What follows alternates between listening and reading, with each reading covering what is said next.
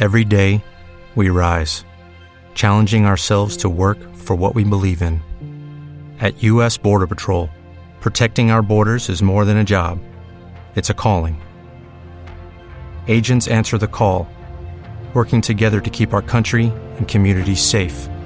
If you are ready for a new mission, join U.S. Border Patrol and go beyond. Learn more at cbp.gov/careers.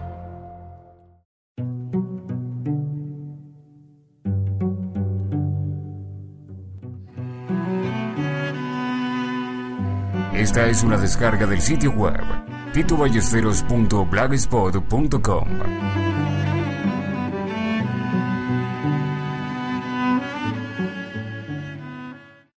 Estamos con Santiago Duarte, él es eh, un amigo locutor de Venezuela, establecemos el contacto a través del blog Radios de América y él muy gentilmente nos ha atendido. Santiago, bienvenido. Oye, un placer, buenas noches Tito y a toda la gente que nos está escuchando a través de tu blog, eh, un placer saludarlos. ¿Cuál es la diferencia que pudiéramos establecer entre el locutor profesional y la persona que va y hace un programa en la radio y se dice llamar locutor? bueno, eh, es difícil establecer una diferencia como, como muy, muy, muy particular. Lo que creo es que yo creo que todo el mundo debería tener la oportunidad de trabajar en radio, aunque sea una sola vez, pero antes de hacerlo tiene que prepararse mucho. Es decir, creo que lo que se hace a través de los medios de comunicación es una, una profesión importante y que la gente a veces, por el estilo de locución, programa o lo que sea, puede pensar que es fácil y realmente no lo es, además de que amerita una gran responsabilidad sobre todo a la persona que está detrás del micrófono. Así que yo, yo pienso que no todos están capacitados para hacerlo y sí creo que muchísima gente puede hacerlo si se prepara bien. Esa es mi opinión. Claro. Y entonces, en ese sentido, no quiere decir tampoco que el locutor pueda ser cualquiera. No, aunque yo creo que hoy por hoy hay diversos estilos de locución. Es decir, no, la locución ha ido como que evolucionando a medida que ha pasado el tiempo y está relacionado muchísimo con, con, esta facilidad que hoy en día tenemos con la tecnología. Digo esto porque hay muchísima gente que seguramente en tiempos anteriores o antes de que comenzáramos a trabajar en esto, yo me imagino que se le hubiese hecho sumamente difícil porque había como un estereotipo del locutor, no sé si en toda Latinoamérica, pero por lo menos aquí en Venezuela todos eran muy engolados, tenían, una voz muy profunda y, trataban de engolarla aún más. Y entonces una persona que hablara con, con, bastante normalidad, pues como que no era muy bien visto o aceptado dentro de los medios.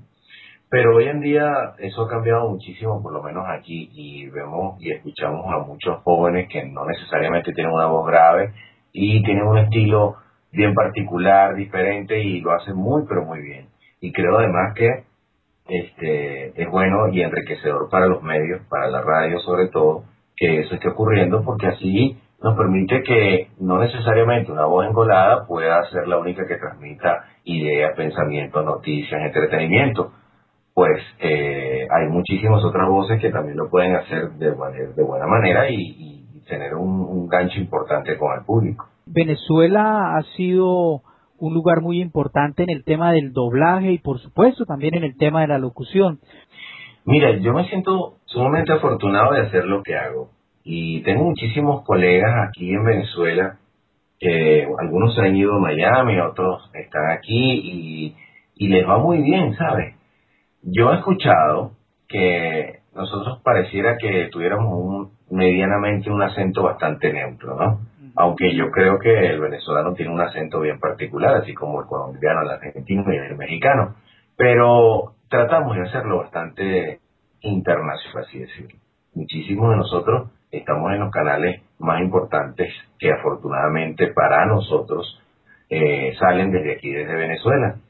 Creo que es por un tema económico básicamente, pero eso nos ha permitido estar dentro de los principales canales. Te puedo nombrar, entre otros, Valdemaro Martínez, que es una de las voces para mí, de las más importantes, y diría yo que es el locutor más, más rankeado, más importante, el que yo más admirado, mi amigo, a quien quiero muchísimo. Él está en Miami, él es la voz de HBO y, bueno, sin fin de radios a nivel latinoamericano.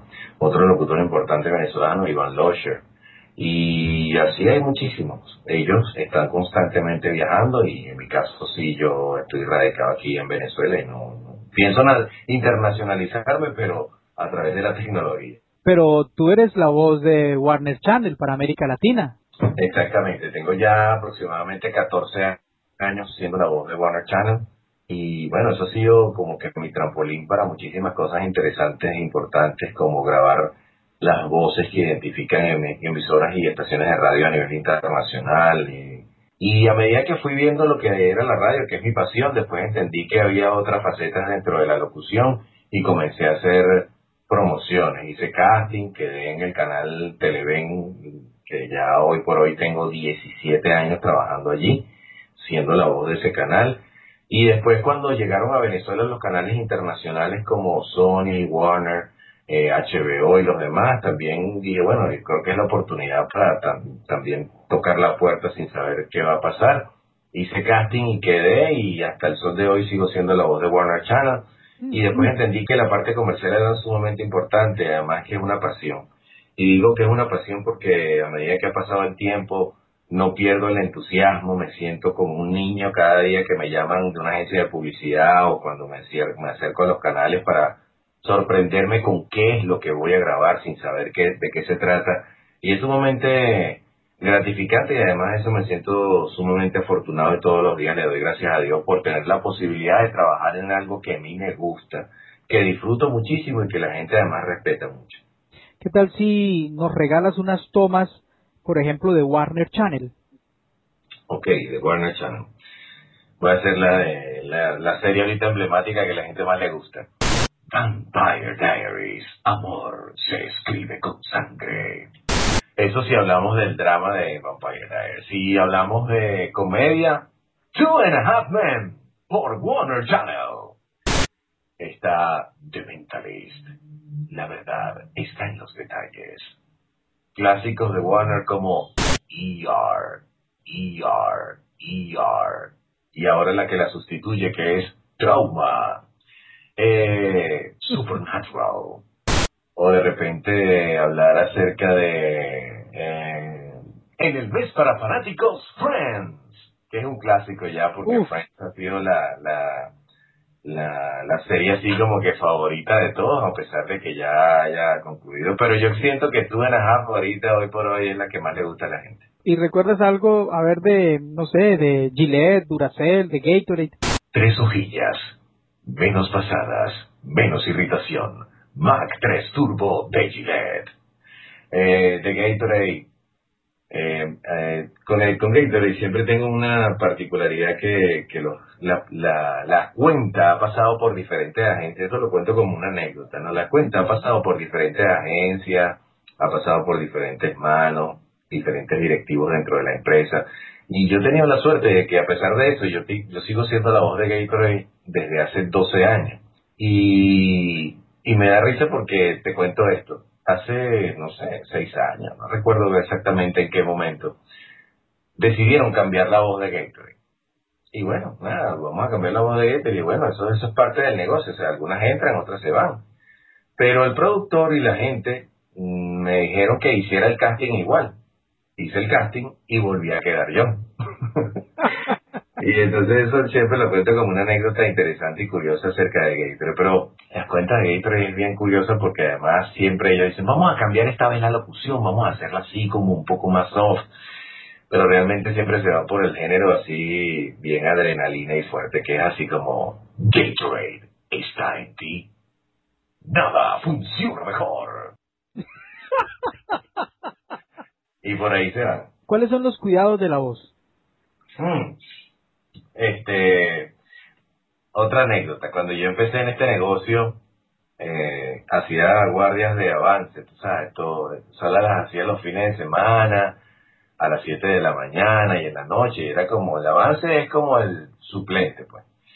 Y recuerdo que, que si yo tenía guardia un sábado y un domingo, ya desde el miércoles yo me guardaba en la casa, me cuidaba muchísimo, Y después de un año que ya había entrado en la radio, ya me iba de rumba y me tiraban en la radio como a las 6 de la mañana y ahí me quedaba directo. pues.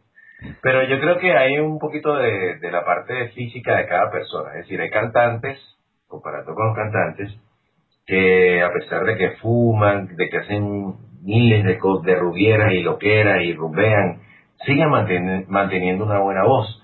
Como también hay otros cantantes que eh, lamentablemente si no se cuidan tienen problemas con su voz. Yo siento que la locución aproximadamente, o sea, está cerca de eso. Hay locutores que se cuidan muchísimo y, son más delicados con sus cuerdas vocales y hay otros que no le paran y igualito tienen buena voz. Lo que siempre les doy como consejo a los estudiantes y la gente que estudia comunicación social y los que quieren ser locutores, que no crean en mitos de que fumando habanos ni fumando cigarrillos van a cambiar la voz ni la van a poner más gruesa, nada que ver. Yo eh, fui educando la voz por el diafragma y todo lo que fui aprendiendo a medida que pasó el tiempo, pero yo no fumo, nunca he fumado ni, ni nada y no hice nada para tener la voz que hoy tengo.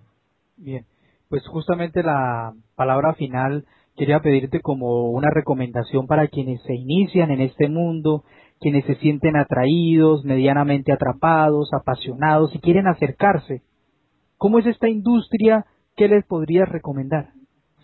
Esta industria es apasionante, como te dije hace un rato, y a mí me, encanta tener la posibilidad de que, de que otras personas lleguen al mismo sitio donde yo he tenido la oportunidad de llegar.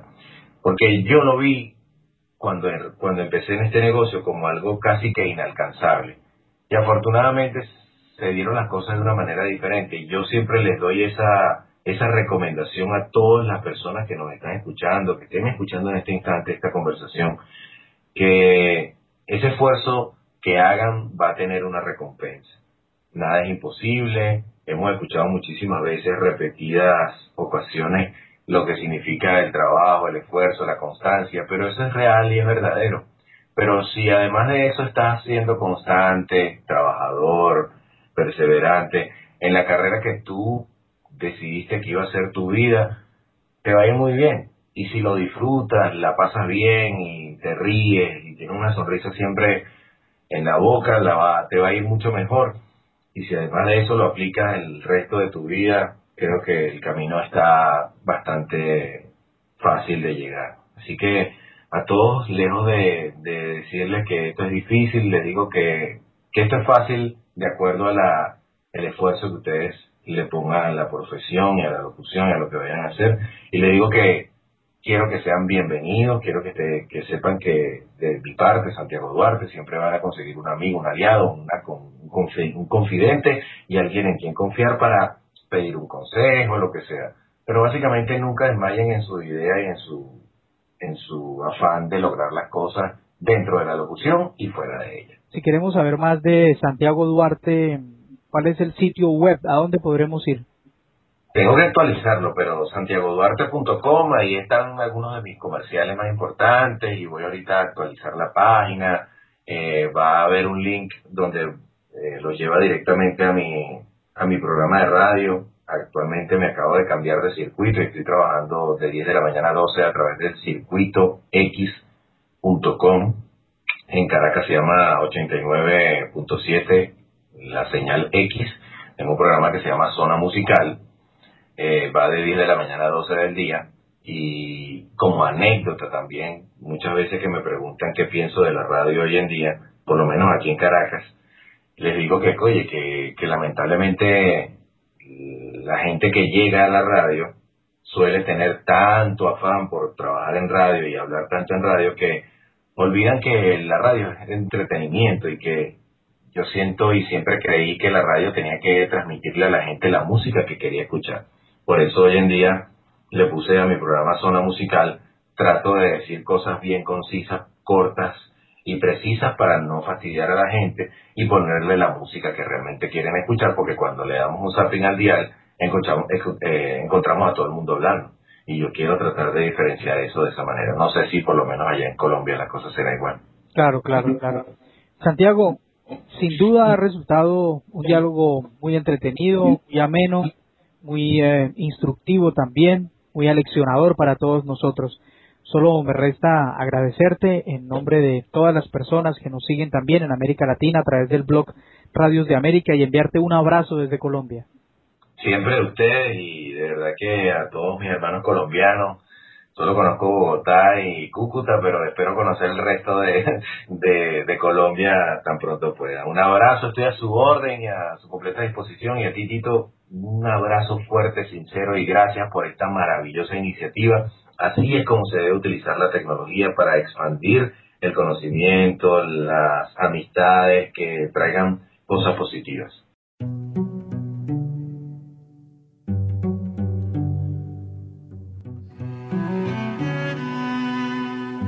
Esta es una descarga del sitio web titoballesteros.blogspot.com.